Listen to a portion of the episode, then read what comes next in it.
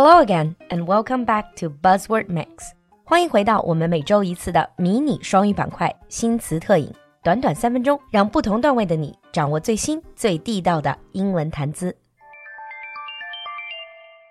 In today's Buzzword Mix，在今天的三分钟新词特饮里，our buzzword is trending。Nowadays, a lot of us are heavy users of social media. 相信在听节目的小伙伴们， 有很多人都是经常用社交媒体。那近些年来，社交媒体一个很流行的词叫热搜。How would you say that in English？有的人就说啊，直接就叫 hot search。If you talk to English speakers about hot search, people might misunderstand you. The closest translation would be trending. 其实热搜在英文里最好的一个表达就是我们今天的 buzzword trending. The word trend, T R E N T, it means something popular at the moment. 其实就是潮流的意思。For example, we can say the latest fashion trend. 最新的时尚潮流。To talk about someone who is very fashionable, you can say she is trendy. 很潮。And if we say something is trending, it means it is attracting rapidly increasing attention or public interest, especially on social media. 通常是指它在社交媒体上迅速的就吸引了很多关注。To use it in a sentence, you can say this is trending on social media. 现在的社交媒体热搜话题是什么什么。Of course, you can also use very specific social media. You can say this is trending on Twitter, Facebook, or Weibo. 那这些社交媒体上的热门话题也可以叫做 trending topics. They're the hottest topics people are talking about right at the moment. 近些年来，从 Twitter、Facebook 这边流行起来的一个词叫做 hashtag，就是中文里斜的这个井号，也叫做话题标签。You can also see them on Weibo. They're usually next to a trending topic.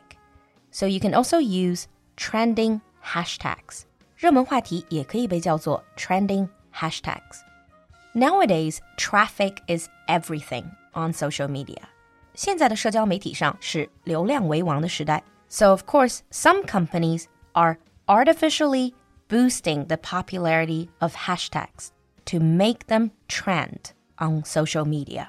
那有些公司呢，就会提供这种数据造假，实际上也就是买热搜的服务。This in English, you can call it to fake a trend on social media. BBC 就做过这样的调查，叫 How much does it cost to fake a trend on Twitter？推特上买热搜会需要多少钱？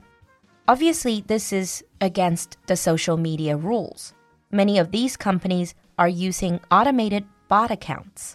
这个 bot accounts 其实就是机器人账户，to make a hashtag trend for a few hours and charge a price，让某一个话题占据热搜的位置，然后呢，他们会收取一定的费用。And now let's take a look at some of the possible top trending topics in 2020 according to Twitter。接下来我们就来看看推特总结的2020年热门话题。First of all, you have well-being，这个通常是指的身心健康。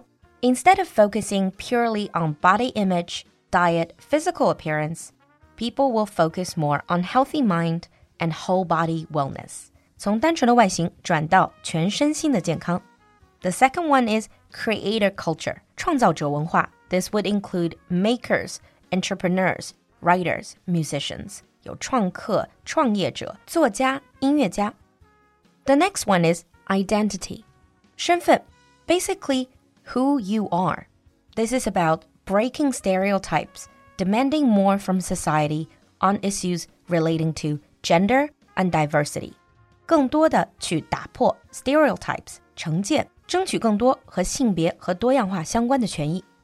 The next one is planet. So this is more about environmentalism and sustainability. 环保话题和可持续发展。Then the last one is tech life. 科技生活. The focus will be on a lot of the buzzwords like fourth industrial revolution, 第四次工业革命, AI, 人工智能 and blockchain, 区块链。 接下来我们来看看例句吧。